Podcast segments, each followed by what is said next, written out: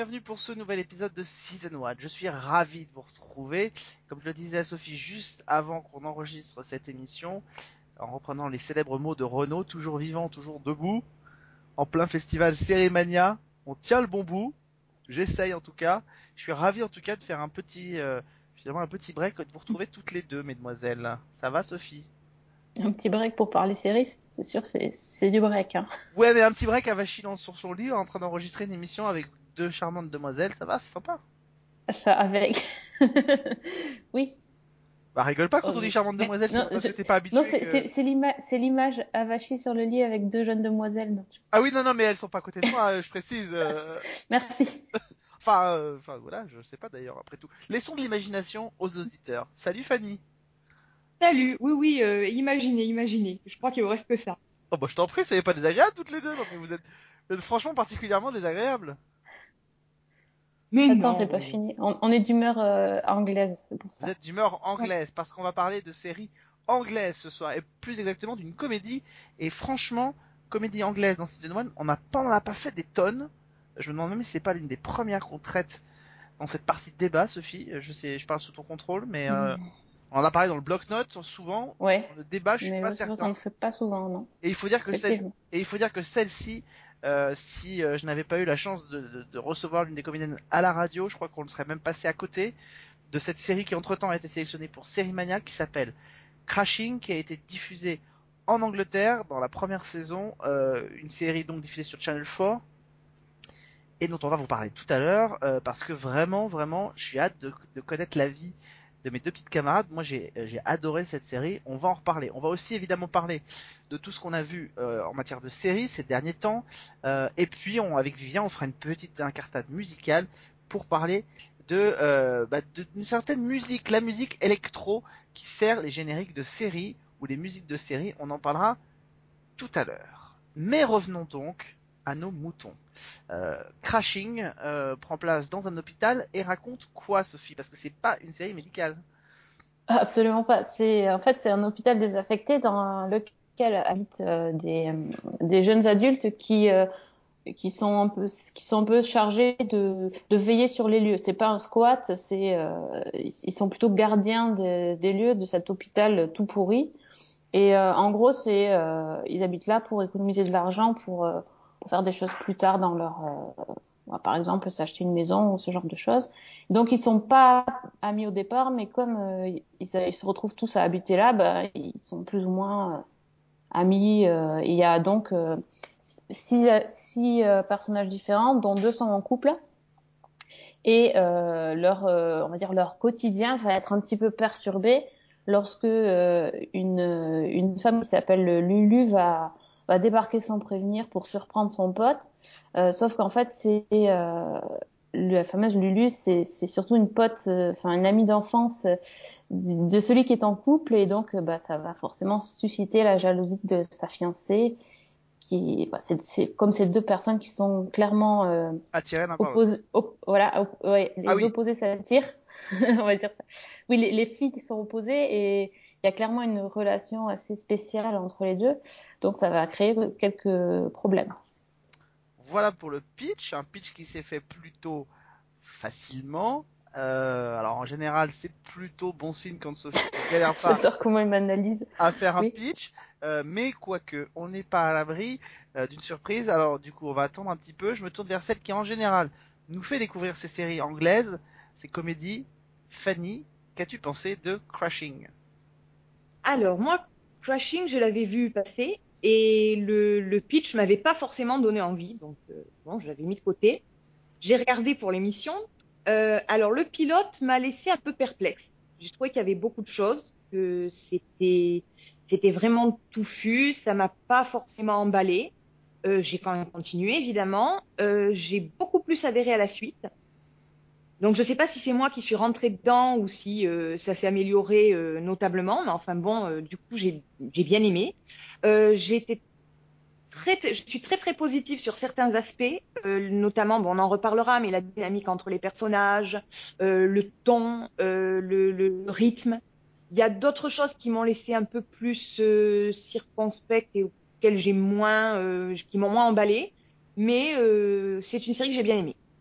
Juste pour préciser, hein, euh, la dénommée Loulou, puisque c'est mieux en anglais, Loulou. Lulu, non, je Lulu, et son, et son ukululu. Le Yoko Loulou, Loulou, euh, puisque Lulu ça fait un peu comme si c'était ma grande tante, si vous voulez, donc euh, j'ai un peu plus de mal. C'est Euh, ma grand-mère, hein, déconne pas. Bah, voilà, non mais c'est pour ça, mais non mais c'est ça, mais quand même. Euh, Oui. Phoebe Waller-Bridge est aussi la créatrice de la série. Euh, il faut quand même le, le dire. Euh, elle a porté, euh, elle a porté la série, elle l'a, elle l'a bien, l'a, c'est, elle c'est tout son univers en fait. C'est une jeune comédienne qui a fait du stand-up. Euh, voilà, et on, on pourrait dire que c'est un peu une espèce de Lena Dunham à l'anglaise. Et puis il y a une française dans la série, une comédienne française qui s'appelle Julie Drey et qui est passée par plein de productions françaises qui a commencé euh, sa carrière, c'était au début des années 2000, dans une des dernières grandes sagas de l'été de TF1, ça s'appelait Méditerranée, euh, et elle est maintenant partie en Angleterre où euh, où elle a fait donc justement cette série euh, Crashing et où elle en a fait encore une autre. Et à l'heure où vous nous écoutez, cette série aura été présentée à Série Mania dans un marathon comédie. Sophie. Euh, j'ai un, j'ai un avis qui rejoint assez celui de Fanny. Moi, j'ai eu du mal aussi sur le pilote parce que tout simplement, euh, j'ai trouvé qu'ils avaient pas, euh, ils avaient pas assez exploité le, le concept de l'hôpital. En fait, en fait, tu vois, c'est le, le principe de base, c'est quand même qu'ils Mm. habitent dans ce, dans ce lieu euh, totalement. Enfin, c'est inhabituel. Enfin, on n'a jamais vu une série qui se passait comme ça. On n'a jamais vu des gens qui, qui squattaient à plusieurs. Et en fait, j'ai trouvé que c'était pas du tout mis en avant le côté hôpital, euh, enfin, exactement comment ça fonctionnait leur truc. Donc, je me suis demandé où c'est qui m'amenait quand j'ai vu ça. Euh, c'est vrai qu'il y a beaucoup de personnages, c'est une série chorale, donc ça, il y a- il fallait aussi les présenter. Mais je me suis dit, quand j'ai fini le pilote, je me suis dit, mais ouais, enfin, finalement, on, on me vend un truc euh, de squat, d'hôpital, enfin, crashing, quoi. Et puis finalement, euh, on me raconte juste une histoire de, de, de, de gens qui vivent ensemble. euh, Ça aurait pu être ailleurs que ça aurait pas changé grand-chose. Bon, après, euh, au fil des épisodes, euh, il y a quand même quelques trucs, quelques scènes qui se passent dans l'hôpital, donc euh, ça, ça, ça s'est un peu amélioré, mais je pense que vraiment c'est le truc qui devrait, sur lequel il devait, il devrait travailler si s'il y a une suite. Euh, en- après, moi, j'ai beaucoup aimé les personnages. Je trouve que bah, Phoebe Waller-Bridge, elle est, euh, elle est extraordinaire. Je la connaissais pas du tout. Elle était dans Et Broadchurch. coup- hein. Ouais, mais oui, mais enfin, non, veux mais voilà, euh, je connaissais pas le côté, je connaissais pas le côté euh, comé- comédie et c'est vrai que si elle fait un, si tu me dis qu'elle fait un stand-up par exemple, ça m'intéresserait assez de voir ce que ce, ce que ça peut donner euh, comme comme un stand-up de Aziz Ansari que j'ai vu après Master of None. Ça me dirait bien aussi de voir ce qu'elle peut faire. Euh, en tout cas, j'ai trouvé que les personnages étaient, on va dire, haut en couleur et qu'il y avait des choses très très intéressantes. Pas Euh, presque. Et elle est passée aussi par la série Glue, dont on a parlé dans cette euh, dans cette émission. Euh, voilà, elle a fait pas mal de Ah ouais. programmes. ouais. ouais, ouais, elle a eu deux rôles dans la série Glue. Euh, donc voilà, donc c'est euh, bah, c'est une comédienne que moi non plus je ne connaissais pas.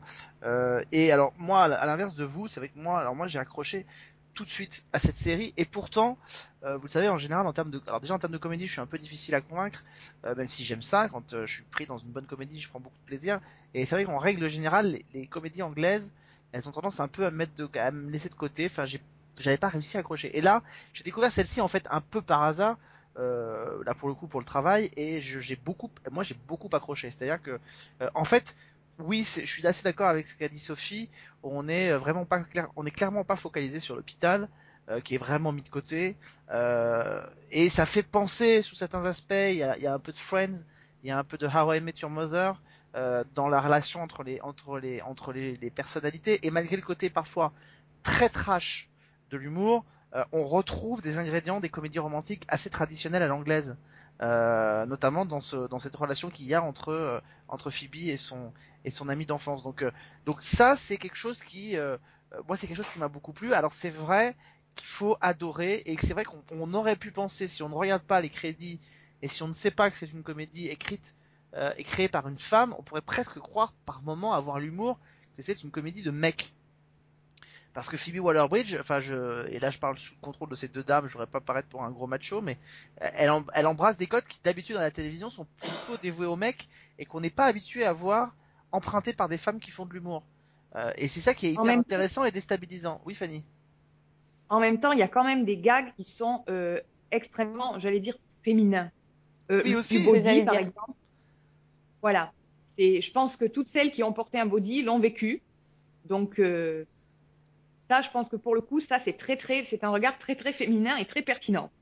Oui, mais on a, on a quand même beaucoup d'humour en dessous de la ceinture, un peu, un peu scato, un peu, enfin voilà, on est, on est, on fait pas du tout dans la dentelle. Moi, j'avoue que j'ai beaucoup aimé l'épisode autour du, du, dîner, euh, du dîner entre amis euh, qui dégénère assez vite avec la, ou la, grande soirée avec la chasse au trésor. Je trouve ça assez drôle et je trouve ça assez drôle aussi ce, cette relation qu'il y a entre, euh, entre ces deux mecs, qui est une relation qui ne s'avoue pas en tout cas au, au début et qui, euh, et qui euh, pourrait être un peu, ce qu'on pourrait dire un peu gay friendly quoi. Enfin, le, le, c'est un peu comme si Barney dans How I Met Your Mother euh, se au lieu de tomber à flasher sur Robin, flashait sur euh, Marshall ou sur Ted quoi. Enfin, c'est un peu euh, et, et sans vouloir se le reconnaître et sans vouloir se l'avouer parce que ça reste un séducteur. Donc euh, j'ai trouvé que voilà, les, je suis comme Sophie, les relations entre les personnages m'ont assez plu. Et là, pour le coup, j'ai trouvé justement que le, la question de l'homosexualité était abordée sous un angle qu'on a rarement vu, quoi. C'est très original et ça m'a beaucoup plu. Parce que ça casse les codes, justement. Ouais, complètement, ouais. Mais ça, est-ce que justement, euh, c'est pas féminin de la façon dont c'est présenté? Tu, tu trouves pas? Très bonne question. Oui, c'est bien, c'est bien possible. En tout cas, c'est vrai qu'il y a des, y y a personnages qui sont, euh, moi je trouve réellement, euh, réellement attachants. Alors c'est vraiment euh, une comédie, alors évidemment de situation, mais c'est vraiment une comédie de personnages qui nous propose des personnages alors qui sont des archétypes qu'on a déjà vus dans plein de séries. Je parlais de Barney, mais on pourrait avoir aussi un, un Oui. faux côté Abed de Community aussi qui pourrait qu'on pourrait retrouver. Il y a, il y a aussi la Kate qui a un côté Monica, hein. Monica, ouais, chacun peut être identifié et puis Loulou peut faire penser évidemment à Phoebe. Euh, avec son ukulele et sa façon de chanter, sauf que les chansons que chante euh, euh, Loulou sont quand même euh, très très trash par rapport à celles que je Ah, c'est un peu plus trash, c'est sûr. On est beaucoup ça plus serait loin- pas passé sur NBC, c'est, les chansons. euh, on n'est pas dans Tu pues le chat, on est plutôt dans Tu pues la chatte. Enfin, c'est un peu plus ça, pardonnez-moi, l'expression, mais c'est vrai. Exactement, oui, c'est vrai. C'est un peu plus ça. La première chanson, c'est quand même une histoire de lesbienne et il y a le tampon qui tombe, il faut qu'elle le remette, il faut que son- elle demande à son copain en déconnant qu'il le remette, quoi. Donc on est quand même dans quelque chose qui est très, euh, qui est pas racontable comme ça parce qu'évidemment c'est pas très visuel, Ouais, tout de suite, ouais, oui. mais mais c'est assez, euh, c'est assez particulier. Et en même temps, euh, et en même temps, voilà, il y a, enfin, et le personnage joué par Julie Drey, qui est donc la française. Ouais. Et il est excellent avec le, le, le collègue justement euh, qui débarque, Colin, Colline qui débarque et, et voilà elle veut en faire sa chose mais en, à un point de vue artistique donc elle veut le posséder elle veut elle veut lui faire l'amour elle, elle, le- elle le harcèle d'une manière épouvantable et en même temps le personnage est jamais désagréable c'est ça qui est terrible ouais, c'est la, le, la française euh, un peu, euh, personnage française un peu chaude, euh, comme ils aiment bien faire les françaises. Oui, non, c'est sûr, mais enfin, moi, c'est un personnage que j'ai adoré, quoi. ah, il est génial et puis elle, elle, ne sourit, décalé. elle ne sourit jamais enfin c'est L'interprétation est remarquable, d'ailleurs. ouais ouais ouais, ouais. et puis c'est c'est vrai que pour elle, pour cette comédienne qui était habituée à des rôles plus euh, pas, pas lisses, mais oui, si un peu plus lisses en France, euh, bah c'est là aussi c'est une, une opportunité d'exploser les frontières et d'exploser les codes. Euh, c'est vraiment génial. Enfin, pour une comédienne comme ça, c'est euh, c'est assez amusant. Donc, euh, faut préciser, voilà, artiste maudite, un peu gothique. euh, et, et en même temps, voilà, terriblement a- a- a- attiré par Colin qui a quoi, 25 ans, 20, 25 ans de plus qu'elle, à peu près Ouais, au moins. et qui est un dépressif dont la femme vient de le tromper avec un avec un autre homme et euh, voilà et qui euh, et, et qui a peur des femmes et notamment de, de cette jeune femme euh, interprétée par Julie Drey qui qui voilà qui le course elle, elle- elle est son modèle et en même temps elle est aussi il est aussi sa chose Mais moi, c'est assez bizarre, la, la relation. ce Fanny que j'ai trouvé intéressant justement dans les personnages, que ce soit donc euh, Mélodie, Colline ou, ou Loulou, c'est que tous finalement ils sont too much, c'est des, caricatures, et en même temps il y a vraiment une justesse derrière. Donc c'est ça qui est intéressant finalement. c'est qu'une fois qu'on creuse un peu, qu'on enlève le côté euh, extrême propre à la comédie, il y a vraiment une, une base psychologique. Enfin, il y a quelque chose qui est, on y croit totalement, quoi. Enfin, moi, j'y crois totalement.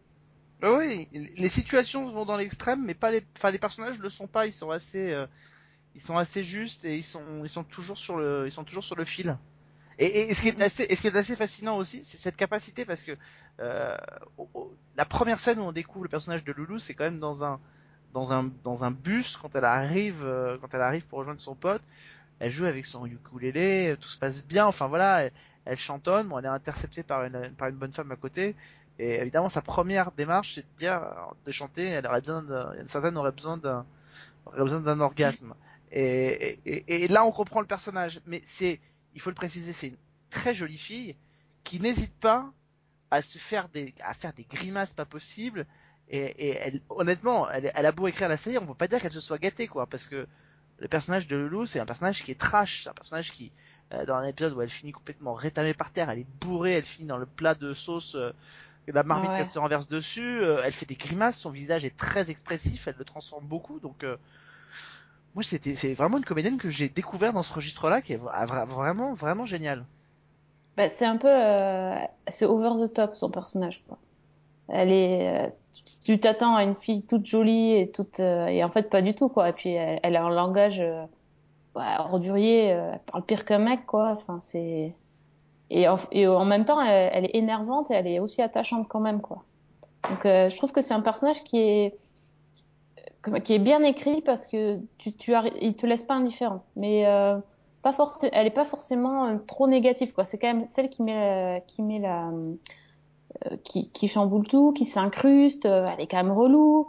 Enfin, elle sait pas bosser. Enfin, elle, a que des défauts, mais finalement, elle est quand même assez attachante. Donc, c'est qu'elle est bien écrite. Et elle est beaucoup plus sympathique que Lena Dunham. Ah, bah ça, c'est pas difficile. Elle, elle avait aussi participé à l'écriture d'une autre sitcom britannique que peut-être vous avez vu qui s'appelle Drifters. Non, j'ai pas vu ça. voilà, qui, date de plus. 2013. Euh, et voilà. Et euh, il y a une seconde, troisième saison qui a été diffusée sur Channel 4 déjà. Euh, C'était en octobre dernier, octobre 2015. Je vous invite vraiment, si vous avez l'occasion de rattraper Crashing, euh, de la découvrir parce que voilà, c'est alors c'est vraiment pas une comédie euh, comme les autres. C'est vraiment une comédie qui bouge les lignes, qui bouge les codes. Mais honnêtement, euh, voilà, il faut bah, essayer, essayer. Les retours, alors on va être totalement transparent. Moi, j'ai adoré la série. C'est moi qui l'ai recommandé aux, aux filles. Mais les retours après les premiers épisodes étaient vraiment. La série s'est fait laminer sur Twitter pendant la diffusion du premier épisode, à tel point que le compte Twitter de la série a été défait après la première Ah bon? soirée. Ouais, ouais, ouais, ouais. et on se dire, moi, j'ai cherché un compte Twitter pendant pour la préparation.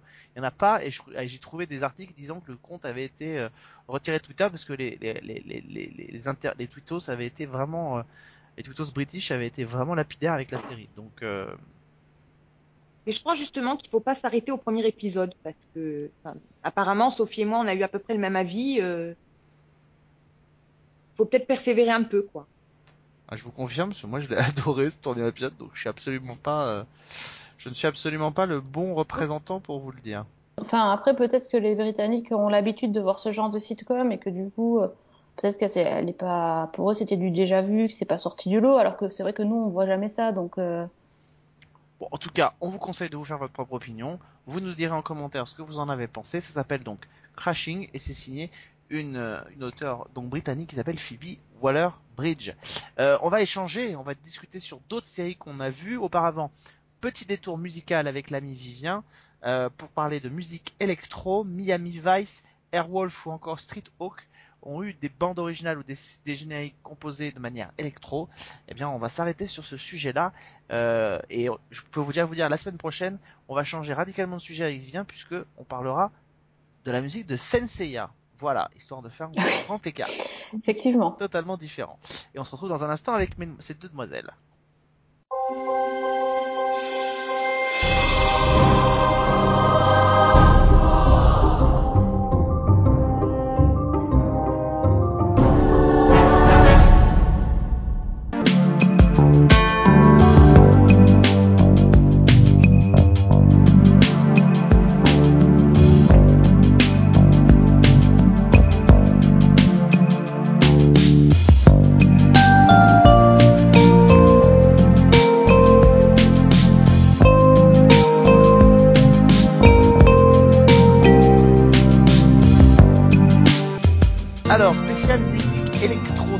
Semaine euh, dans euh, dans ce Seriphonia. Euh, je ne sais pas s'il s'est mis au platine, mais en tout cas, il va falloir qu'il sorte, qu'il se retrousse les manches pour me convaincre du bien fondé, parce que alors je ne suis quasiment réfractaire à la musique électronique. Salut Vivien. Salut Alex.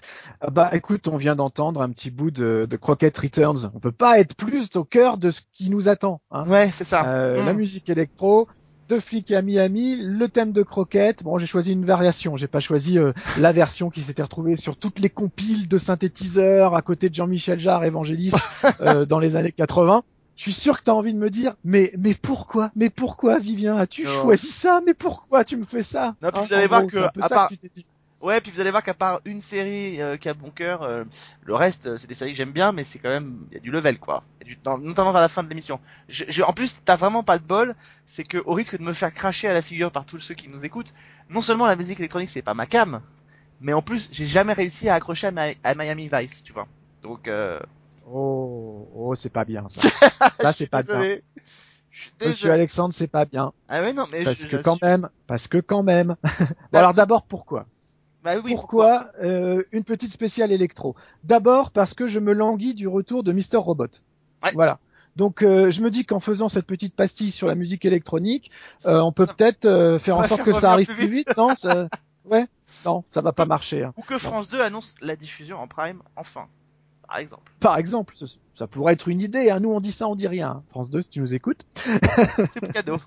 Non, et puis il fallait aussi trancher. Il fallait aussi trancher. euh, quand je me retourne un peu en arrière et que je regarde toutes les pastilles que nous avons déjà faites, euh, on peut quand même y trouver pas mal de similitudes parce que je- forcément, je me penche avant tout sur ce que j'aime et, euh, et c'est vrai que j'ai tendance à aller un petit peu vers euh, les musiques à consonance euh, historico, victorienne, etc. C'est vrai que j'adore ça. Donc il faut que je me pousse aussi, que je me force à proposer aux auditeurs des choses très différentes. Tu veux dire Du coup, moderne je me dis qu'est-ce qu'il y a de différent?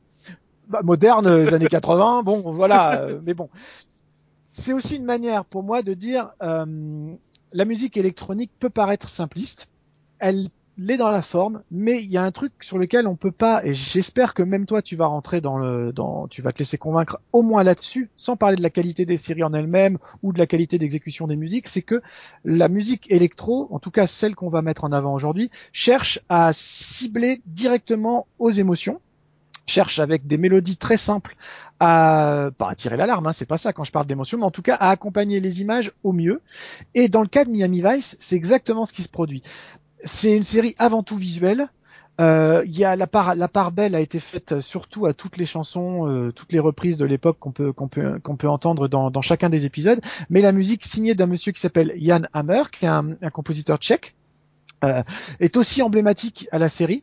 Et, euh, et moi, je trouve que quand on écoute une musique comme celle qu'on va vous passer maintenant, qui s'appelle tout simplement Rain, eh ben oui, on imagine bien euh, Miami, la nuit, sous la pluie.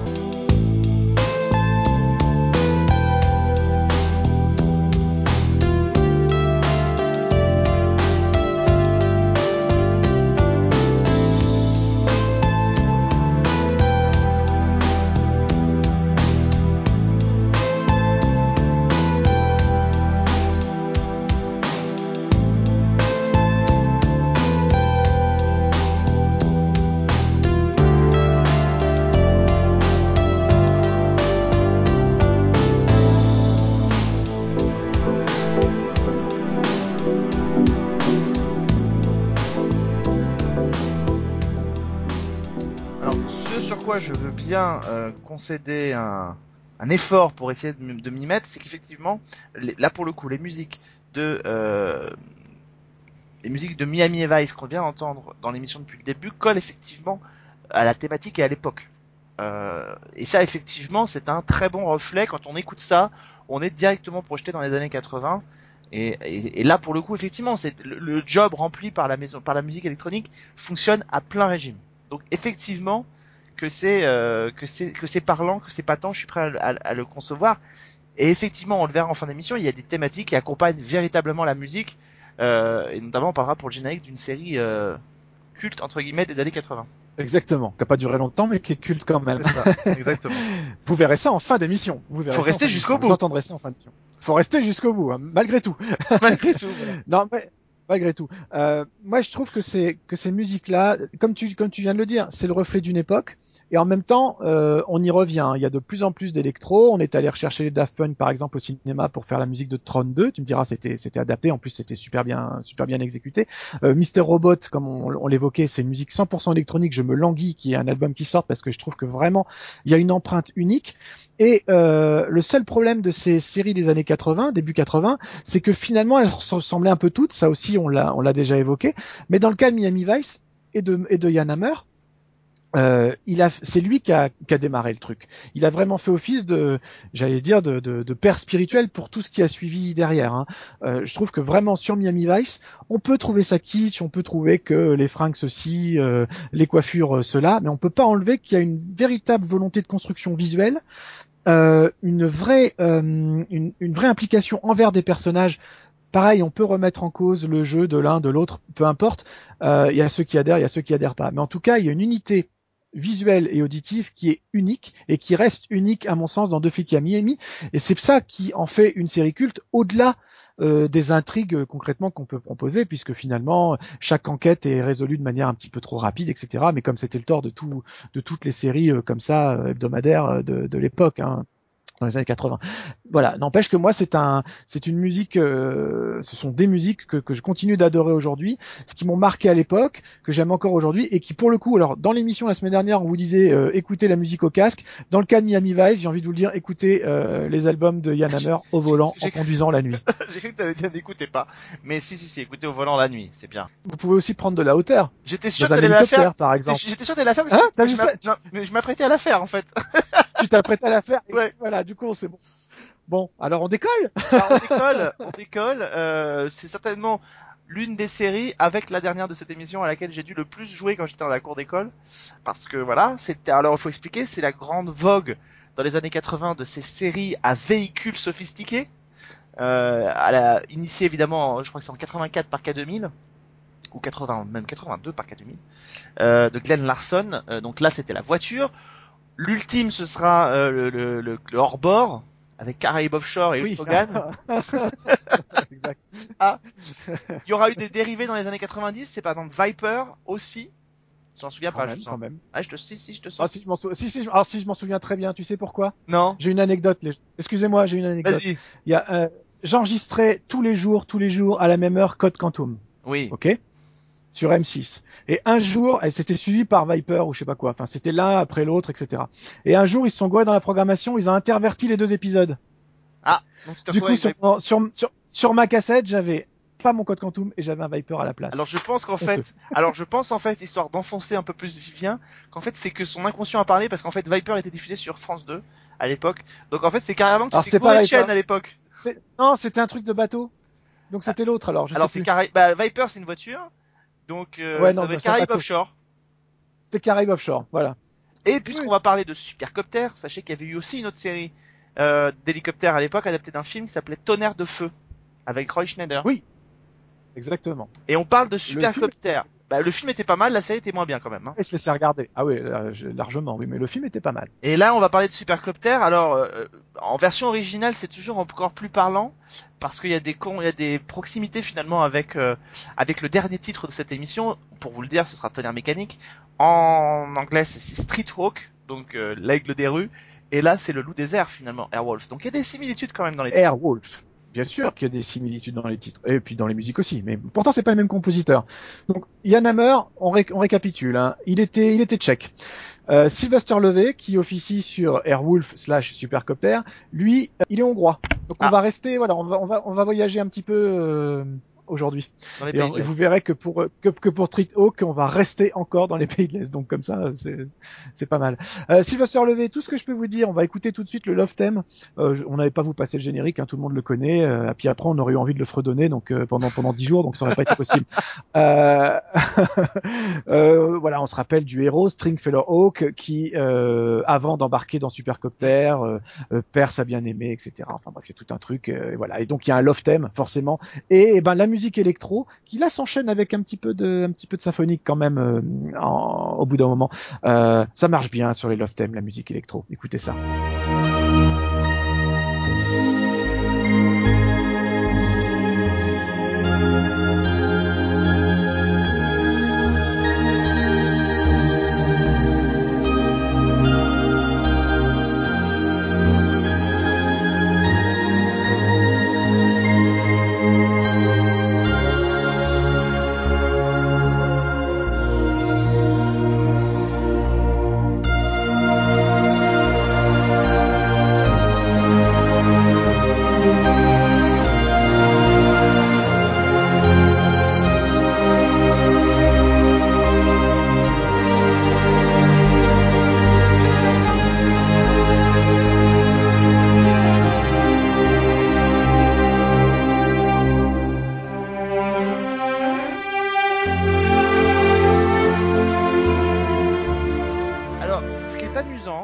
Ce Love Theme, c'est que moi, dès que je l'ai écouté, en fait, je pensais pas à lui quand je l'ai écouté, parce que il reprend. Alors pour celles et ceux qui connaissent vraiment bien euh, euh, Airwolf, il reprend, en tout cas les premières notes reprennent euh, la musique d'un autre thème de la série qui est affilié à un épisode que, alors certainement le seul épisode peut-être que je me souviens, à, à part celui où l'équipe est décimée, où il est remplacé par le frère de Springfield Hawk, euh, je crois que c'est pour la saison 4. Mais en fait, le- la thématique musicale de ce début de thème euh, de, de Airwolf reprend un peu celui de Charles-Henri Moffat.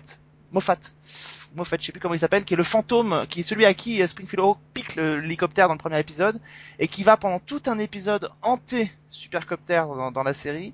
Et les- la thématique musicale, en tout cas les premières notes sont assez similaires et assez proches. Bah, de toute façon, ça revient tout le temps. C'est c'est un peu tout le temps les mêmes choses qui reviennent. Euh, J'avoue que je me rappelle plus très bien hein, du contenu des épisodes. J'ai jamais revu. J'étais très fan à l'époque, hein, quand j'étais j'étais en cinquième, je crois. Mais euh, je voilà. C'était génial, avec cette espèce de gros manche pour décoller, et puis euh, et puis le, alors moi j'ai adoré ça, j'avais qu'une envie, c'était de voir Ah bah, tu vois, tu vois, tu vois que t'es convaincu par les séries de la semaine. Il y a pas de Ah non mais je suis convaincu fait. par les séries, non, non mais y a aucun problème, c'est tout. Moi j'ai assumé tout ce que j'ai vu dans les années 80 et je te dis, Airwolf, j'ai euh, vraiment beaucoup adoré aussi, et euh, voilà. Mais c'est vrai que si vous avez le coup, voilà, retrouver un épi- cet épisode-là, le fantôme de Charles-Henri Moffat, euh, ou une espèce, alors on sait, on ne se souvient plus si c'est un fantôme ou un virus informatique, peu importe, mais qui prend possession de, de Supercopter et qui euh, le fait s'aborder à plusieurs moments pendant qu'ils sont en pendant qu'ils sont en mission. Donc euh, donc c'est vraiment un épisode qui est chouette, je vous le conseille. Euh, juste sur Sylvester Levé, dire qu'il a fait un truc qui est très rigolo en termes de musique électro, c'est que c'est lui qui a signé la musique pour le cinéma de Hot Shots qui Ah était oui. donc un, un, pa- un pastiche de Top Gun qui était lui-même en musique électro. Donc là, on est c'est très drôle parce qu'il prend, il reprend les thèmes de Top Gun, il les déforme, il invente les siens et voilà. Et puis euh, on lui doit aussi euh, un truc. Alors moi je connais pas, tu vas peut-être me dire. Medicopter, ça te dit quelque chose? Ah oui, Medicopter une série. 117. Ouais, c'est une série allemande sur euh, euh, des secouristes, euh, sur des secouristes qui a beaucoup passé, qui est beaucoup passé à l'époque sur TF1. Euh, ce sont des secouristes, ouais, qui, qui font des, des, des, des, des sauvetages, notamment beaucoup en hélicoptère. Voilà, c'était de 1998 à 2006. Et il faut savoir qu'en fait, depuis, il a signé beaucoup moins de, de bandes originales et qu'il s'est mis au musical, voilà, sur scène. hein. Donc euh, on lui doit notamment des spectacles comme Rebecca ou Marie-Antoinette en 2006. Voilà, enfin, pff, je connais pas, je connais pas. Non mais c'est al- c'est allemand, enfin c'est c'est Ah pas oui. allemand, Non, mais c'est- enfin bon. c'est quoi c'est- C'est hongrois, c'est hongrois. C'est voilà. hongrois, évidemment. Euh, passons Donc- à du lourd. Euh, et euh, si on Ouais. devait, si on devait euh, révéler un peu les coulisses, je dirais que c'est une série que tu as découvert il y a pas très longtemps, si je me trompe pas. Je l'ai pas très longtemps et d'ailleurs je l'ai intégré là exprès en petit clin d'œil amical à notre ami Christophe Bricot. Ouais. Euh, qui est qui est un très très gros fan de Babylon 5 puisque c'est la série dont on va parler maintenant, composée par un monsieur alors pour le coup qui lui est allemand, voilà, euh, Christopher Franke qui a signé absolument tous les épisodes de Babylon 5 de la série, euh, la première série jusqu'à la toute fin, toute fin qu'on va aborder maintenant avec l'extrait choisi qui s'appelle tout simplement Gécard.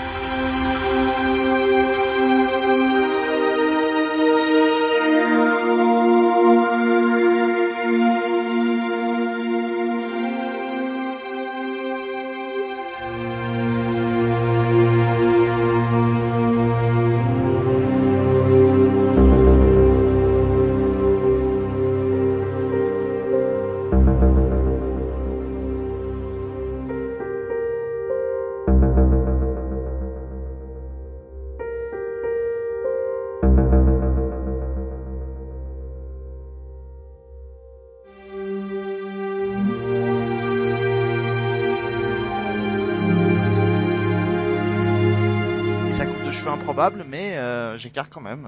Babylon 5, série euh, que j'adore particulièrement. Certainement l'un des seuls space opéra d'ailleurs que j'adore. Donc, euh, remarquable série. Ah bah complètement complètement d'accord. hein. Je euh, voilà, moi je j'étais passé à côté parce que voilà, euh, fan de Star Trek de base, je pouvais pas regarder les deux. Enfin c'est un peu stupide maintenant avec le recul, mais à l'époque c'était comme ça. Et euh, donc j'ai découvert effectivement tout au long de l'année dernière euh, cette série-là. Et euh, pourquoi j'ai choisi l'extrait qui s'appelle Gécard Eh ben faut savoir que l'extrait qu'on vient d'entendre, il est il est issu de- des toutes dernières aventures, The Lost Tales. Je Ouais. crois que c'est sorti en 2007. Mm. C'est ça, hein, je crois, 2007. Et il faut savoir que malheureusement, euh, l'acteur Andreas Kat... oh, je vais avoir du mal à le dire, je suis désolé, Andreas Katsoulas Ouais. euh, était, était décédé. et que donc son personnage n'apparaît pas dans ces Lost Tales et pourtant il a quand même son morceau dans la bande originale euh, qui est qui est sortie euh, de, de The Lost Tales parce qu'il y a une réminiscence du personnage on parle de ce qui lui est euh, advenu, etc. Donc c'est à la fois un bel hommage euh, des, créateurs de la série, de ses collègues, qui rendent, qui rendent hommage à l'acteur et en, en même temps forcément au personnage. Et ce morceau se retrouve en toute logique sur l'album. D'ailleurs, euh, pour la petite histoire, Babylon 5, c'est la série qui a issu le plus grand nombre d'albums au monde. Je crois que toutes les musiques de tous les épisodes sont disponibles. Ça sortait régulièrement à l'époque, Mm. ça coûtait une fortune. Je ne sais pas qui a collectionné ça euh, ce- semaine après semaine, mois après mois, année après année, mais en tout cas, euh, voilà. Et c'est quasiment que de l'électro, mais du bon électro. Et c'est aussi, euh, euh, on parlait de, on peut faire un parallèle avec Miami Vice parce que c'est une, une manière beaucoup plus moderne, beaucoup plus euh, marquée des années euh, 90-2000, mais euh, il y a une très belle alchimie son, son et image. On est dans un univers complet quand on regarde euh, bah, les, les effets spéciaux de synthèse justement de Babylon 5 répondent bien à cette euh, à cette musique électronique, donc quelque part de synthèse aussi. Et à redécouvrir, hein, vraiment, si vous avez l'occasion, Babylon 5, euh, c'est un, alors un exemple notamment sur les quatre premières saisons, puisque la, la fin de la saison 4 a presque été pensée comme une, comme une fin en soi, euh, à redécouvrir vraiment, parce que c'est, vous verrez ce que c'est qu'un, les exemples sont pas nombreux, un exemple de, série qui est maîtrisée, dont, l'auteur a maîtrisé son histoire du début jusqu'à la fin. Et euh, voilà, il faut passer un peu la première saison où euh, on est plus sur de l'épisode de la semaine euh, qui certes pose les bases, mais c'est peut-être un peu redondant pour certains. Mais je vous conseille vraiment de la redécouvrir parce que vous verrez ce que c'est quand on maîtrise son histoire et sa mythologie surtout, et que les saisons se répondent les unes les autres. Enfin voilà, c'est un très très bon exemple de ce qu'il faut faire. Il y a beaucoup d'exemples de ce qu'il faut pas faire. Les exemples de ce qu'il faut faire, ils sont pas si nombreux que ça. Pour terminer cette émission, mon cher Vivien, Attention, il fallait finir en beauté. Pourquoi? Alors pas en beauté, pas en beauté pour la série. Hein. Franchement, même si je l'aimais bien quand j'étais gamin, donc on l'a dit, c'est tonnerre mécanique, Street Hawk en VO comme vous préférez. Euh, juste reste pour les que... débuts de George Clooney quand même, merde. Oui, ah, je me souviens très bien de cette. euh, Oui, en plus il y avait, je me souviens très bien de cet épisode puisque ça reprenait du Springsteen euh, sur la fête foraine et tout ça. Enfin bref. Il est censé tuer, hein, c'est, il joue le meilleur ami de Jesse Mack et il est censé, il est embauché sans le savoir Exact. pour tuer euh, le Street Hawk. Donc euh, un- Exact. Donc on on va on va conclure cette pastille avec une variation du thème euh, générique de, de tonnerre mécanique. Juste pour vous dire pourquoi j'ai choisi ça en, en toute fin. D'abord parce que pour le quand on parle d'électronique, il y a un groupe qui est incontournable. C'est on reste en Allemagne, c'est Tangerine Dream, et euh, c'est eux qui ont composé ce thème. Alors à l'origine, et ça les gens le savent peut-être pas, euh, absolument pas pour euh, devenir le générique de la série. En fait, c'était un des morceaux d'un album conceptuel qu'ils avaient qui s'appelait Le Parc. Euh, au tout début des années 80 et euh, le but de cet album c'était de composer un morceau euh, dans un parc euh, différent de, de- dans des pays différents etc Euh, voilà donc avec des ambiances différentes et au moment où euh, la production a, a choisi d'utiliser ce morceau l'album n'était pas encore encore sorti il était en il était en phase de composition donc en fait ils se sont retrouvés avec un avec un hit parce que euh, même si la série a pas duré, elle a quand même très bien marché, notamment en Europe, euh, en France. hein, on en a bouffé du tonnerre mécanique. Je sais Ah pas oui. combien il y avait d'épisodes en tout, 13. très peu, et en même temps il passait 13 en tout, il passait en boucle, en boucle, en boucle. Donc un peu comme Manimal où on pensait qu'il y avait plusieurs saisons alors qu'en fait il n'y en avait qu'une. Et, euh, et donc tout le monde avait ce thème qui, pour le coup, on vous le promet, il va vous rester en tête pendant plusieurs semaines. Hein. Ouais, ouais. Écoutez bien ce podcast jusqu'au bout, jusqu'au bout, il va vous rester en tête. Tangerine Dream, juste pour citer que euh, ils ont ils ont fait euh, quelques bandes originales, alors pas trop pas trop à la télévision, mais pour le coup au cinéma. C'est à eux qu'on doit la Forteresse Noire de, Michael Mann, qui est un des un, des meilleurs un, de leurs meilleurs travaux, et aussi euh, de Legend. Alors le, le Legend de Ridley Scott euh, avec Tom Cruise à l'époque, tout jeune. Ce qui est ce qui est un cas intéressant, c'est pour ça que je voulais le citer, c'est que en fait euh, Tangerine Dream, la BO Tangerine Dream n'a été gardée que sur la partie euh, américaine, où ils ont donc gardé une, une composition 100% électro, alors que pour la version européenne du film, c'était Jerry Goldsmith, ni plus ni moins, qui avait pourtant composé une de ses plus belles, une de ses plus belles partitions qui mélangeait euh, du symphonique et un tout petit peu d'éléments électroniques. Et encore à ce jour, on comprend pas pourquoi le studio américain a préféré euh, basculer vers de l'électro pur. Donc, on- comme c'était une spéciale électro, on finit avec Tangerine Dream, c'est normal. Et puis, ben, voilà, On se tout est dit. On se en tout cas, semaine- En tout cas, tu parlais en début d'émission d'une musique qui épouse euh, les images du générique. C'est évidemment le cas puisqu'on on- alors ça n'a pas été fait pour l'occasion, mais en tout cas on, on croit déceler dans les musiques du générique même le vombrissement, le vombrissement de la moto. Donc euh, donc ça fait partie effectivement là pour le coup du, de cette manière que peut avoir parfois la musique électronique d'épouser les images d'un générique. Euh, et c'est en tout cas les, les, les deux ont été bien synchronisés en tout cas pour que ça puisse fonctionner. Voilà, et puis comme on voulait proposer un- un- aux auditeurs un voyage un peu différent euh, de d'habitude, et ben on vous l'a fait euh, en vaisseau spatial, en hélicoptère, en Ferrari et en moto. On était plutôt complet, moi je trouve. On a été plutôt complet et alors là, ce que avant qu'on écoute Street Hawk, euh, ce que Vivien ne sait pas, c'est que là pour le- la prochaine émission qui devrait arriver début avril, c'est moi qui vais lui lancer un défi. Ce sera pour la prochaine. oui, je te piège en direct. Ah, sympa, hein Ah, sympa. ah oui, directement. directement. Euh, tout, c'est très pour faire cher. un petit clin d'œil à quelqu'un qui a bossé avec vous euh, à, l'époque de, de, de Cinéphonia, si je me trompe pas. Oui. On avait rencontré lorsqu'on était allé au Toulouse, euh, au Toulouse Game Show. Alors j'ai un. Ah, mon dieu. D'accord, je te vois venir. Tu me vois venir Je te vois venir. Euh, Chevalier du Zodiaque Le Senseiya, ce sera pour toi la semaine prochaine, la prochaine émission. Ce sera Senseiya. Tu vas te, tu vas te frotter à la musique de Senseiya. On continue cette émission tout de suite de Season 1. À la semaine prochaine. Vivien, tu pourras mettre ton armure de bronze et venir relever ce défi ici.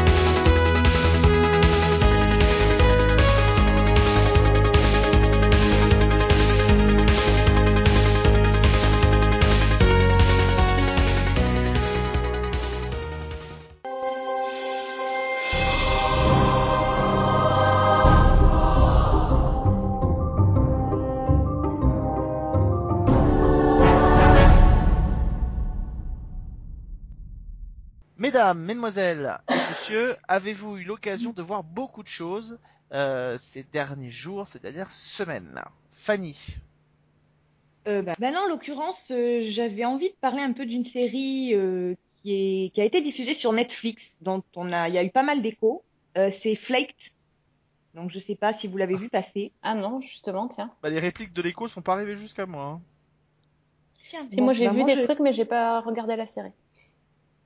Alors, donc, c'est une série de 8 épisodes de 30 minutes environ. Alors, elle a été créée par euh, Will Arnett, qu'on connaît parce qu'il a joué dans une série qui s'appelle Arrested Development. Mhm. Et euh, aux manettes de la série, il y a aussi le créateur de Arrested Development, donc Mitchell Hurwitz. Euh, mais alors, par contre, on est dans un registre totalement différent. Hein. C'est pas du tout la, la, la comédie euh, qui, qui envoie à fond euh, et avec ce côté un peu ironique. Là, on est, euh, on est totalement dans autre chose. Donc, l'histoire, peut-être. Donc, c'est l'histoire de Chip, qui est donc joué par Will Arnett, euh, qui vit euh, dans le quartier de Venice, à Los Angeles. C'est un ancien alcoolique qui a arrêté de boire en fait après avoir tué quelqu'un dans un accident de voiture. Et donc il a suivi une cure de désintox et depuis cela joue un peu coach de vie. Voyez, donc il dispense ses bons conseils à tous ses proches. Il joue les mentors auprès de tout le monde. Euh, il est parrain aux alcooliques anonymes. Euh, c'est hein. Euh, c'est un peu un bobo, le style qui se déplace toujours à vélo, euh, qui boit du kombucha toute la journée. Enfin bon. Il travaille dans un magasin de meubles où il a jamais aucun client. Et donc, du coup, il ne vend pas. Le seul article qu'il propose, c'est un tabouret à trois pieds qu'il a fabriqué lui-même. Et il vit à côté de son meilleur ami, Dennis. Et Dennis est tombé amoureux d'une serveuse qui s'appelle London. Et comme il connaît bien son pote, il a tout de suite posé une option en mode je l'ai vu en premier, donc pas touche. Sauf que, évidemment, Chip va tomber amoureux aussi de la même fille. Et sans même s'en rendre compte, ben, il va se poser en rival de, son copain. Alors, la série, euh, elle, elle a été malmenée par la critique. Et pour le coup, je comprends pourquoi. Euh, c'est vraiment une série qui est à part pour moi. C'est pas vraiment comédie, c'est on est encore dans ce genre de dramédie euh, un peu romantico, euh, psychologique, comme on en a vu beaucoup ces temps-ci sur. Euh. Euh, les personnages sont pas forcément attachants. Le héros est très nombriliste, un côté euh, qui est pas, pas forcément sympathique. Il y a sorti du triangle amoureux, il n'y a pas vraiment d'intrigue. Et en fait, bah, finalement, c'est presque ça qui m'a plu. C'est-à-dire que c'est une série d'ambiance, avant tout.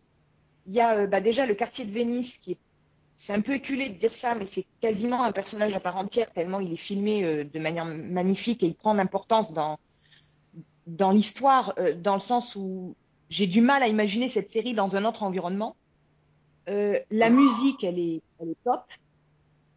C'est Stephen, Mal Stephen, Stephen Malkmus, pardon, je vais y arriver, de Pavement, qui, qui l'a composé. Et bon, moi, c'est un compositeur que j'aime beaucoup. Ouais, donc, Forcément, déjà, oui, c'est gage de qualité, ça. Et je trouve que en plus sa musique va totalement avec euh, avec la série. Il y a une atmosphère, un ton un peu doux amer qui moi m'a bien plu. En fait, c'est une série qui m'intrigue parce que donc j'ai vu les huit épisodes et j'ai l'impression que elle me glisse entre les doigts. J'ai du mal à la percer à jour et à la saisir complètement. Donc j'ai pas forcément adoré, et j'avais quand même envie de continuer. Alors, pas pour voir la suite, parce que l'histoire, à la limite, euh, je vous le dis clairement, moi, ça m'a pas, elle m'a pas emporté. Mais j'avais vraiment envie de me laisser porter, en fait, par l'ambiance et l'atmosphère. Donc, je sais pas, je pense que ça, ça suffit pas en faire une série à recommander absolument. Mais euh, ça peut être à voir. Je pense que ça peut séduire. En fait, cette série, euh, quand j'en ai parlé à des proches, je comparais à hum, A Girl from Ipanema version musique d'ascenseur. C'est-à-dire que vous n'écoutez pas ça chez vous toute la journée, mais quand vous entendez ça dans l'ascenseur, bah vous chantonnez et vous dodelinez de la tête. Donc euh, voilà. C'est quelque... Vous pouvez essayer, quoi. Bon, sur moi, ça a marché. Apparemment pas sur tout le monde. Et au Mais, moins, ça a marché donc, sur une personne. Voilà. Il y a au moins une personne sur qui ça a fonctionné, c'est moi. Ouais, moi, je vais essayer. Donc- De toute façon, j'ai Netflix, donc euh, je vais jeter un œil. Très bien. Sophie, Euh, ouais, alors moi, j'ai regardé un truc pas, pas très très drôle. Euh, j'ai regardé The Missing Ah oui. sur euh, bah, une série anglaise sur France 3. C'est passé, c'est donc c'est une série de la BBC One et qui est qui a huit épisodes et donc le héros de la série c'est James Nesbitt que j'aime beaucoup. Donc j'ai regardé rien que pour lui. qui était le héros de Jekyll. Ouais, exactement. Euh, donc l'histoire, c'est par contre, c'est vu et revu, vous allez me dire. hein. Euh, donc en fait, c'est un, ça se passe pendant la Coupe du Monde de, football de 2006 euh, en France. Et euh, donc il y a un, homme et son fils qui sont en, France en vacances. Enfin, un homme et sa femme et son fils. Et euh, en fait, lors de, lors de la coupe de la soirée de la finale de la Coupe du Monde, le fils disparaît. Et, donc, on, suit le père de famille. Euh, en fait, il y a deux timelines. Il y a 2006, l'enquête euh, sur la disparition du gamin. Et euh, le présent, euh, on voit le, le père qui revient euh, sur les lieux du drame et qui essaye de... Toujours, il est toujours en train d'enquêter et il ne sait pas ce qui s'est passé. Euh, donc, c'est une série anglaise, mais qui est tournée, enfin, qui est censée se passer en France, mais qui en fait, d'après ce que j'ai trouvé, est filmée en Belgique. Euh, donc c'est un peu bizarre hein, parce que, enfin, c'est pas euh, l'image est, est pas top. J'ai trouvé que c'était euh, comment dire quand, par exemple ça, ressemble vraiment à Broadchurch j'ai trouvé. Mais dans Broadchurch l'image elle est magnifique. Enfin, je sais pas si vous, bah, vous Mm. l'avez vu Broadchurch. Ouais, ouais. Vous, avez- vous voyez les images enfin l'ambiance euh, tout ça c'est- c'est c'est superbe. Là c'est la même chose. En France euh, ça fait un peu Broadchurch Broadchurch du pauvre quoi. C'est pas très très joli. Ça se- ça se passe tout le temps euh, bon à la Coupe du Monde moi j'aime pas ça mais je veux dire ça se passe dans des bars mais c'est pas des trucs jolis enfin c'est pas le truc genre la, la ville française à Paris c'est pas du tout ça c'est une petite ville euh, je sais pas où ça se passe dans le nord de la France je crois. Et en fait c'est en plus c'est la Belgique donc c'est pas top quoi. Euh, l'histoire c'est assez touchant parce que en fait on, voit que comme on suit la famille en fait on voit que le père et la et la mère ont réagi totalement euh, différemment à la disparition du fils. C'est un peu comme dans The Family on suit en fait ce qui s'est passé en 2006 euh, et on suit aussi euh, en, en 2016 euh, en fait le père qui, qui, qui continue à rechercher son fils, qui continue à remuer ci- ciel et terre pour le chercher, alors que la mère elle a totalement tourné la page et en fait on, on voit que elle est, ils sont séparés, que elle est sur le point de se remarier et qu'elle a en plus un beau fils qui aurait l'âge euh, de, de leur enfant. Donc euh, bah, c'est c'est assez touchant quoi de voir ce père un peu euh, essayer de, de tout faire pour le retrouver. Euh, il est aidé en fait par un ancien euh, flic qui est maintenant à la retraite, qui est joué par Checky Cario. Encore lui cette semaine, on voit partout. Ouais. Euh, et on retrouve euh, aussi, il y a pas mal d'acteurs français. Du coup, il y a aussi Saïd Tagmaoui et euh, Émilie. Dequesne. Oui. Pardon. Bon voilà, j'ai pas fini. hein, J'ai vu que les deux premiers qui sont passés, c'est pas, c'est pas exceptionnel. J'ai vraiment préféré euh, Broadchurch. Euh, j'ai préféré aussi Top of the Lake dans le même, en- le même style de série. Euh, mais bon, ça passe, on va dire. Pas, voilà, j'aime bien James Nesbitt quoi. en gros, c'est ça. C'est une série qui avait été annoncée pendant un temps sur TMC, voilà, avant d'être rachetée par France 3. Ouais, bah, c'était TF1 qui l'avait acheté. ouais, mais- Exactement. Euh, Ouais. Puisqu'on avait même fait, c'est même TF1 qui avait organisé le press junket à, à Monte Carlo, donc euh, quand euh, Cario était venu, et euh, ça devait passer, ça a été annoncé, annoncé, et c'est jamais arrivé. Euh, et finalement, c'est France 3 qui a racheté la série. Ouais, c'est- assez, su- assez, sur, assez surprenant et assez étonnant pourquoi TF1 n'a pas diffusé cette série. Je pense que une série comme ça, elle aurait très bien pu marcher sur, T- même sur TF1, elle n'avait pas besoin d'aller sur TMC. Même sur TF1, une série comme oui, ça, ça elle sa pu place. marcher, oui. Oui, oui. Non, bah, Disparu, c'était un peu le même style, tu vois, donc... Oui. euh, c'était France 2, mais bon, Oui, non, ça mais aurait pu... Mais c'est vrai que c'est... Enfin, je trouve que c'est tellement terne, c'est pas... Je sais pas, ça fait un peu cheap, quoi. bon. Ça s'appelle donc The The Missing. Euh, Le, titre, le titre anglais est gardé pour la... Alors, en vous, France. vous pensez bien que moi j'aurais, j'avais, j'ai très envie de vous parler de plein de séries euh, que j'ai découvert grâce à Série Mania, mais alors pour être totalement transparent, à l'heure à laquelle vous nous écoutez, le festival Série Mania est terminé, mais à l'heure à laquelle on enregistre, on est en plein dedans. Euh, donc je, étant euh, membre du jury Panorama, je peux pas vous parler des séries qui sont euh, en compétition. Euh, je vous en reparlerai promis une fois que le, donc dans l'émission de la semaine prochaine, je vous parlerai un peu de, de plein de séries que j'aurais pu découvrir.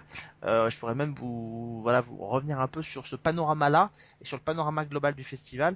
Euh, mais par contre, euh, voilà, l'avantage euh, pour celles et ceux qui ont peut-être déjà fait le festival, c'est qu'on peut découvrir plein de séries du monde entier. Et notamment pour les accrédités, on a une pièce qui nous est dédiée pour pouvoir justement découvrir plein d'autres séries qui sont pas présentées en salle, euh, qui sont juste là pour que les, pro- les professionnels, les scénaristes, les auteurs et les journalistes puissent découvrir des séries qui viennent du monde entier. Euh, et, donc il y en a certaines quand même que j'ai regardées et qui ne sont pas dans la compétition. Alors je vais commencer par vous en parler, vous parler d'une, euh, qui est une série que vous allez me dire qui est très classique. Euh, L'histoire c'est assez simple, c'est une jeune femme qui est tout droit sortie du barreau, elle vient d'obtenir son poste d'avocate.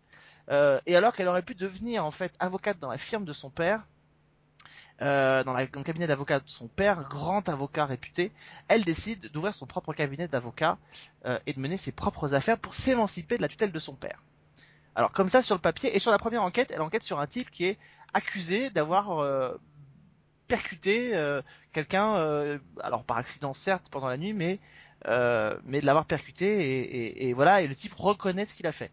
On est sur du format qui est très classique. La particularité, c'est que cette série, euh, bah, c'est pas une série américaine, c'est une série qui vient des Émirats Arabes Unis.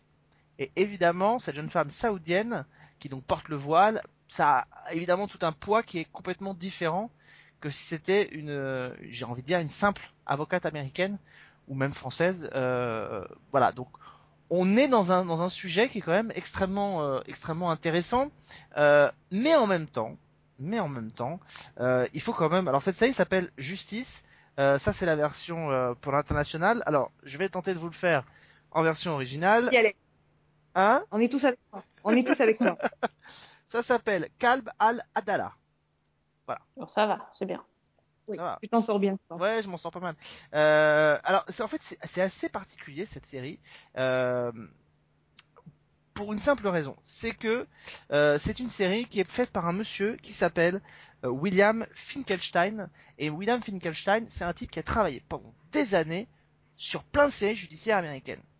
Il a travaillé sur NYPD Blues, il a travaillé sur euh, Brooklyn South, euh, et c'est pour ça que quand on regarde cette série, on a en fait l'impression que des scripts de séries américaines ont été transposés par cet auteur-là sur cette série qui est faite vraiment pour les Émirats Arabes Unis avec des comédiens euh, des Émirats Arabes Unis. Alors, je veux pas faire offense, je ne pense pas euh, que la jeune comédienne en question soit euh, une une une femme une femme vraiment saoudienne. Je pense pas qu'on l'aurait laissé, on l'aurait laissé porter le rôle principal d'une- série. Mais voilà, donc c'est quand même intéressant parce que le sujet de départ est, est vraiment, est vraiment, est vraiment pas mal. Après, on est quand même dans une, dans une, une série un peu euh, qui en- enfin c'est un peu enjolivé quoi. C'est-à-dire qu'on n'est pas dans, un traitement assez subversif. On n'est pas dans un apport euh, vraiment euh, une critique du, ré- du régime parce que voilà, le père il reste quand même bienveillant avec sa fille qui veut, qui veut s'émanciper de lui. La mère, elle voudrait bien que sa fille reste dans le droit chemin, mais voilà, elle est pas trop. Enfin voilà, on n'est pas dans une critique acerbe de la société, mais quand même, euh, j'arrive pas à me rendre compte de, la portée que peut avoir ce genre de série, mais j'imagine que euh, une série euh, comme ça, dans ces pays-là, je crois que c'est la plus grosse série qui a été tournée aux Émirats Arabes Unis. euh, en termes de volume d'épisodes, en termes de, de, de portée de la série. Donc j'imagine à quel point ça peut être quand même important euh, de voir euh, de voir ce genre de, de programme-là, même si les scripts, quand on connaît et quand on regarde les séries, euh, en tout cas le script du premier épisode que moi j'ai pu voir, ne laisse pas transparaître quelque chose de terriblement original. Donc ça s'appelle Justice, t'as dit? Justice Kal al Adala. D'accord. Et ça vaut Oui. quand même le coup de pouvoir le découvrir. C'est ça l'avantage de euh, de Série Mania. Je vous parlerai. Ah, c'est sûr que sinon t'aurais jamais vu. hein. Sinon, je l'aurais jamais vu ouais, parce que elle est évidemment euh, en arabe, sous-titrée en anglais. Euh, je me retourne vers toi, Fanny. Euh, bah, moi, je vais vous parler de d'une série dont j'ai vu le premier épisode, qui a été diffusée euh, début avril. Donc, sur, c'est une série anglaise sur ITV, et j'ai eu un petit coup de cœur. Donc, je vais vous le faire version française. Ça s'appelle The Durrells. Euh, alors, l'histoire, ça se passe en 1935 dans le sud de l'Angleterre. Euh, on a donc Louisa Durrell qui a perdu son mari euh, il y a plusieurs années, et elle a du mal à faire le deuil, et elle s'en sort pas financièrement. Et en plus de ça, elle a quatre enfants, donc trois garçons et une fille. Les âges, ça va de 10 ans à la petite vingtaine. Et elle a beaucoup de mal à les gérer parce que, même au vu des critères anglais, ils sont assez excentriques. En fait, ils ont du mal à rentrer dans le moule de l'establishment euh, lié à leur, statut social. Donc, euh, elle en a marre et sur un coup de tête, elle décide de partir avec toute sa petite famille euh, pour aller vivre à l'étranger. Et en l'occurrence, elle part avec eux à Corfou, donc en Grèce. Et ben, arrivé là-bas, c'est un peu le choc des cultures. hein. Donc, ils ont laissé évidemment euh, la grisaille, euh, le, le brouillard, euh, la pluie derrière eux. Euh, mais en revanche, la Grèce des années 30, vous imaginez bien que, bon, c'est pas faire offense que de dire que c'est quand même une société qui est rurale et qui est avec des, une mentalité un peu différente de, de l'Angleterre. Et donc, toute la famille a quand même du mal à s'adapter. Alors, par exemple, on a euh, la fille qui décide d'aller bronzer avec l'équivalent de nos bikinis, c'est-à-dire la, la culotte bien emboîtante et la brassière. Mais euh, elle se, comme elle n'est pas très maline, elle se place en face d'un monastère orthodoxe. Donc, euh, ben, évidemment, on a un religieux euh, tout habillé en noir avec la barbe qui vient lui crier dessus, en grec, donc elle comprend rien. Elle lui crie dessus en anglais, donc il comprend rien non plus, ça n'avance pas. On a le, plus jeune fils qui est passionné par les animaux, donc il a 10 ans, il est passionné par tout- toute la faune, donc il ramène un véritable zoo à la maison. Euh, ça va de l'araignée euh, à la musaraigne en passant par le pélican. Euh, on a les, fils aînés qui, comme leur mère est toujours un peu déprimée, ils décrètent qu'elle a besoin de sexe. Donc ils décident de lui trouver un amant. Sauf que bah, sur place, entre le type du coin qui leur dit que lui cherche quelqu'un avec qui parler philosophie et le vieux marin anglais qui est bourré du matin au soir et qui est obsédé, euh, bah, ça va pas le faire. Donc bref, c'est une série qui est complètement excentrique, qui a un ton euh, très pince sans rire. C'est, enfin moi, c'est un humour qui, qui fonctionne euh, à plein sur, moi. Donc c'est juste ce qu'il faut d'irrévérencieux. Et en plus de ça, j'ai trouvé que c'était euh, un joli portrait de famille en fait. Voilà. Donc j'ajoute juste que en fait c'est pas une histoire inventée, alors qu'on pourrait le croire parce que c'est poussé à l'extrême, mais non pas du tout. Euh, en fait le, le fils aîné c'est euh, un aspirant écrivain qui est qui débute dans les lettres, qui essaie de sortir ses premières nouvelles et son premier roman. Et euh, en fait on l'appelle Larry, mais son prénom c'est Laurence. Donc Laurence Durel, je sais pas si ça vous dit quelque chose. Non. Oui. Non. Alors, c'est bah, c'est pourtant un écrivain britannique euh, des années, euh, on va dire, 30 à 50, 60, qui a écrit notamment un, bouquin qui est absolument génial, qui s'appelle Le Quatuor d'Alexandrie. Et donc la série, elle est basée non pas sur ses écrits à lui, mais sur les mémoires de son petit frère, le, gamin de 10 ans avec le pélican, là, qui, ramène les pélicans chez lui, euh, qui s'appelle Gérald Durel, et qui, qui deviendra plus tard un zoologue et un écrivain. Et alors la particularité, c'est que tous ces bouquins de zoologie ne sont pas des bouquins de zoologie. C'est une espèce de, de mélange de, de textes scientifiques, de mémoires, d'anecdotes, de nouvelles, enfin il y a de tout dedans et c'est extrêmement drôle. Alors pour vous donner un exemple, le, les bouquins donc sur lesquels euh, se base la série euh, de Durel s'appelle c'est la trilogie de Corfou et le premier bouquin, rien que le titre, ça va vous, vous dire tout, vous donner tout de suite le ton, ça s'appelle euh, De ma famille et autres animaux. Ouais. Et donc tout le. c'est tout ce genre-là, c'est du style. euh, bah, il y a d'autres bouquins de ce, type qui s'appellent euh, Moi et le Wistiti, euh, un zoo à la maison. Enfin, c'est absolument génial. Et la série est tout à fait dans le même ton, donc moi j'ai adoré. Et c'est l'occasion de vous recommander donc une série à essayer de Durels sur ITV. Elle a d'ailleurs été renouvelée pour une saison 2, je sais pas si je l'ai dit. Et les bouquins qui, qui sont top aussi. Donc voilà. Très bien. Bon, bah, c'est noté. Euh, moi, Ah, bah, carrément. En attendant, j'ai retrouvé juste, je voudrais juste citer le nom parce que euh, j'ai parlé donc de cette euh, cette série euh, Justice donc venant des, des pays du Moyen-Orient, des, d'Émirats Arabes Unis. Je voudrais juste citer le nom de la comédienne, j'ai retrouvé, elle s'appelle Fatima. Euh, voilà, cette jeune femme qui joue donc le rôle de cette avocate saoudienne qui cherche à s'émanciper de son père et se lancer elle-même dans les dans les dans les affaires judiciaires. Voilà. Euh, Sophie. Euh, oui, bah tiens, puisqu'on a un peu de temps, je voudrais euh, en profiter pour reparler d'une série euh, que j'avais euh, mentionnée dans le podcast Moody. Donc, euh, tant qu'à faire, je vais euh, en, en reparler parce que j'ai, entre-temps, j'ai, en plus, j'ai continué. C'était la série No Offense, qui est encore une série britannique. On reste dans le dans le domaine des des Anglais. Donc, c'était une série de Channel 4 de 2015 et surtout, c'était intéressant parce que le créateur de cette série n'est autre que Paul Abbott, qui est le créateur de Shameless qui est une très très bonne série. Et euh, là, par contre, ça n'a pas grand-chose à voir parce que c'est une série policière, euh, si ce n'est que ça se passe euh, toujours dans un quartier pourri et que c'est pas toujours les trucs les plus glamour qu'on retrouve dans les séries de Paul Abbott. En l'occurrence, ça se passe dans un commissariat de Manchester. Et donc, on, suit les, trois femmes flics, dont la capitaine et les deux lieutenants.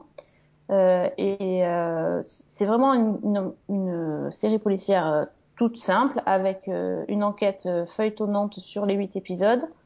Le- L'enquête en question, c'est une histoire de serial killer qui s'en prend à des jeunes femmes qui sont atteintes de trisomie 21. Euh, et en fait, à partir de, ce, de cette, de cette histoire-là, euh, ils vont vraiment creuser sur euh, les personnages des flics parce que du coup, comme une histoire euh, a le temps de se dérouler, qu'elles ont prennent vraiment du temps pour euh, enquêter, euh, tout le reste à côté est bien développé. Euh, notamment, il y a un des personnages qui est celui que j'ai préféré, qui est celui de Dina, qui en fait va recueillir une jeune fille chez elle. Enfin, il y a toute, toute une histoire très intéressante de ce côté-là. Moi, ce que j'ai aimé dans cette série, c'est que un, c'est c'est très anglais et c'est aussi très, euh, enfin, assez cru dans la façon de parler, de s'exprimer. C'est pas c'est pas du tout lisse. Et aussi parce que c'est une série qui est quand même portée par euh, bah, que des femmes. Donc la capitaine, les deux lieutenants sont des femmes. Ce sont elles qui enquêtent. Il n'y a pas, il y a pas le gros bras, le machin, truc. Il y a rien de tout ça. C'est, c'est que des femmes, elles s'en sortent plutôt très très bien et euh, elles n'hésitent pas à dire, à être franches. Enfin, c'est, pas des personnages euh, très, enfin, comment dire, c'est des personnages entiers. On va dire, c'est des caractères. C'est des femmes qui, voilà, on sent euh, qu'on a affaire à des personnages vraiment euh, qui qui se laissent pas faire. Euh, donc moi j'ai bien aimé. Il y avait euh, huit épisodes qui étaient donc super mal diffusés, faut le dire ce qui est quand même. Euh, genre quatre épisodes à la suite, hein, deux, soirées comme ça c'est fait. Euh, c'est pas forcément le meilleur truc. Ça a pas trop trop mal marché. Euh, En, en fait, ça a fait euh, un peu plus de 5 millions sur euh, c'était France 2. Oui. Donc c'est pas mal. Bon, après ça a un peu baissé le prix, mais en même temps on peut pas, enfin on peut pas reprocher avec quatre épisodes à la suite que, les gens ils arrivent pas à suivre parce que c'est un peu long quand même. Euh, je voudrais, moi, je vais juste vous mentionner deux, deux autres séries donc, que j'ai pu découvrir pendant cette semaine. Alors d'abord, là, c'est une série totalement surréaliste euh, qui s'appelle Half Worlds. Euh, c'est une série qui est produite par une branche de HBO en Asie euh, et c'est une donc euh, c'est plutôt un, un traitement qui peut être euh, assez intéressant euh, en termes de visuel. On reconnaît un peu la patte. C'est une série qui vient des Philippines.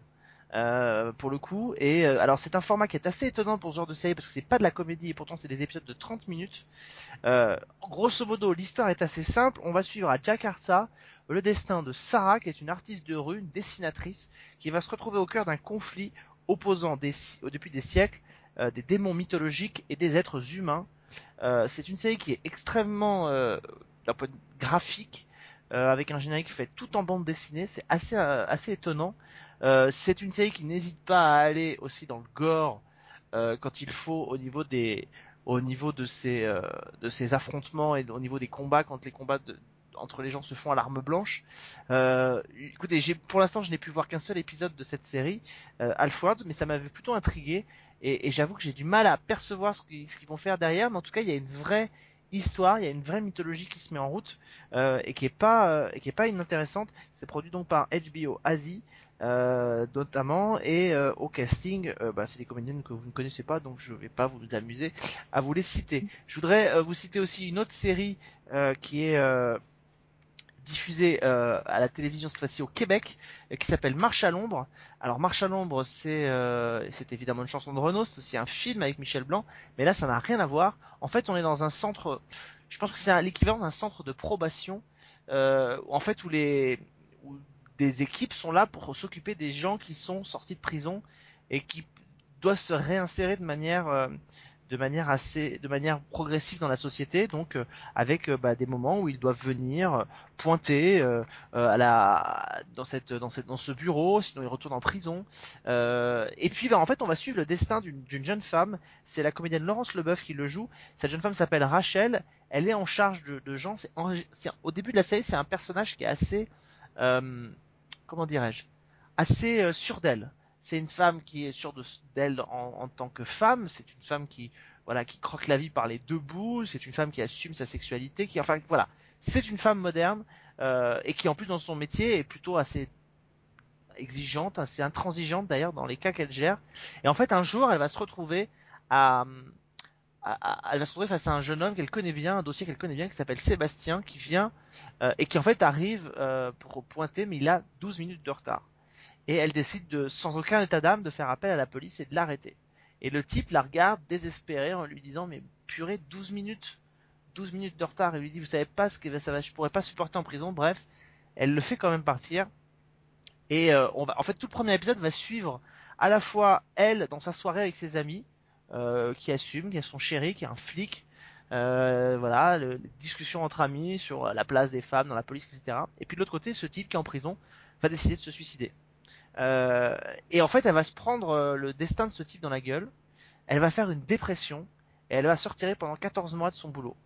Et en fait, la série va porter sur son retour dans cette euh, société, la façon dont elle va devoir maintenant gérer les différents cas en ayant toujours en elle le poids de cette culpabilité qui la ronge depuis que ce Sébastien s'est suicidé en prison.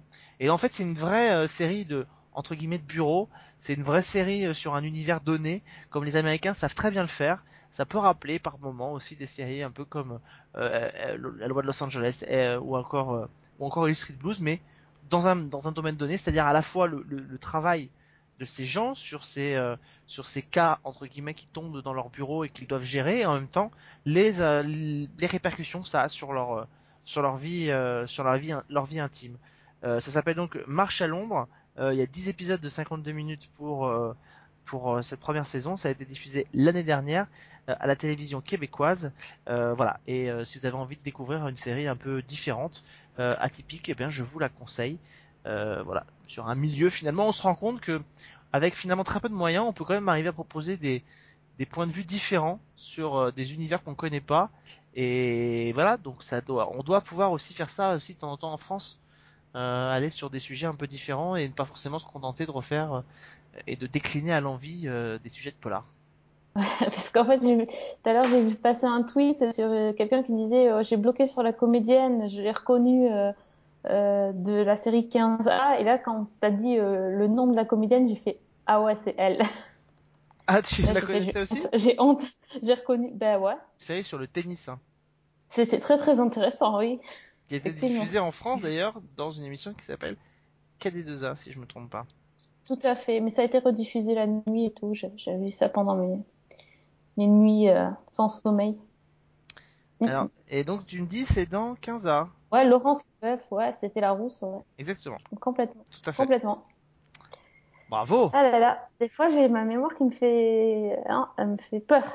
Et accessoirement, comme ça Et accessoirement, cette jeune femme était aussi passée par d'autres séries qu'on connaît peut-être aussi un, un petit peu. Elle était passée par une série qui s'appelle Durham County, qui avait eu deux saisons. Et elle était passée par une série qui s'appelle Les Vies rêvées d'Erika Strange. Et elle est passée aussi par la version américaine de Being Human, ou par Trauma encore. En l'occurrence, elle est très, euh, elle est très bien dans Marche à l'ombre. Franchement, autant le sujet et autant le premier épisode des fois peut un peu décontenancer parce que c'est un rythme très spécial, autant croyez-moi, c'est vraiment, elle est vraiment bien dans le rôle et c'est vrai que c'est elle qui porte un peu tout, toute cette série là parce que voilà, c'est le, c'est le personnage central. Quelque chose à ajouter? Moi, il me tarde que tu me parles des séries de Série Mania, donc euh, j'attends vivement la semaine prochaine. Je crois que je vais, je vais être là. C'est bien. De toute façon, t'es là Ouais. même si on n'en parle pas. Hein. Ouais, c'est vrai. T'as pas tellement de choix. D'ailleurs, on sait pas ce qu'on parle, de quoi on parle la semaine prochaine. Tu te rends compte? Eh ben, tu sais quoi? Eh ben, on va parler d'un pays dont on parle jamais, c'est le Canada. On va parler de 19-2. Est-ce que ça te tente? Ah oui, tiens, bah oui, oui. On en a jamais, on n'a pas encore parlé. Elle est Ouais. diffusée sur TV5 Monde. Voilà, c'est improvisé en direct avec vous, les amis. Vous avez vu comment il est malin, comment il prend des trucs qu'il a déjà vus pour pas avoir de boulot. Hein? Vous, vous êtes témoin. Hein? Ouais, je dois vous avouer que ça m'arrange un petit peu. Je, je vais pas vous le cacher. euh, c'est une bonne euh, manœuvre. Je pense que c'est ça ou les yeux de panda là. Ah, je pense que les autres pandas seront là quand même. hein. Oui. Ouais, heureusement, on est un audio, Oui, ça va. c'est ça. Je vous épargne. le- Je vous épargne le, le- le sujet. Bon bah écoutez les amis, on se retrouve donc la semaine prochaine. Merci encore Fanny d'avoir été avec nous. Ben, merci à vous de m'avoir accueilli. Ben, on se retrouve la semaine prochaine pour un nouveau numéro de Season 1, le 289. Et d'ici là, Sophie. Bonne semaine et bonne série. Ciao.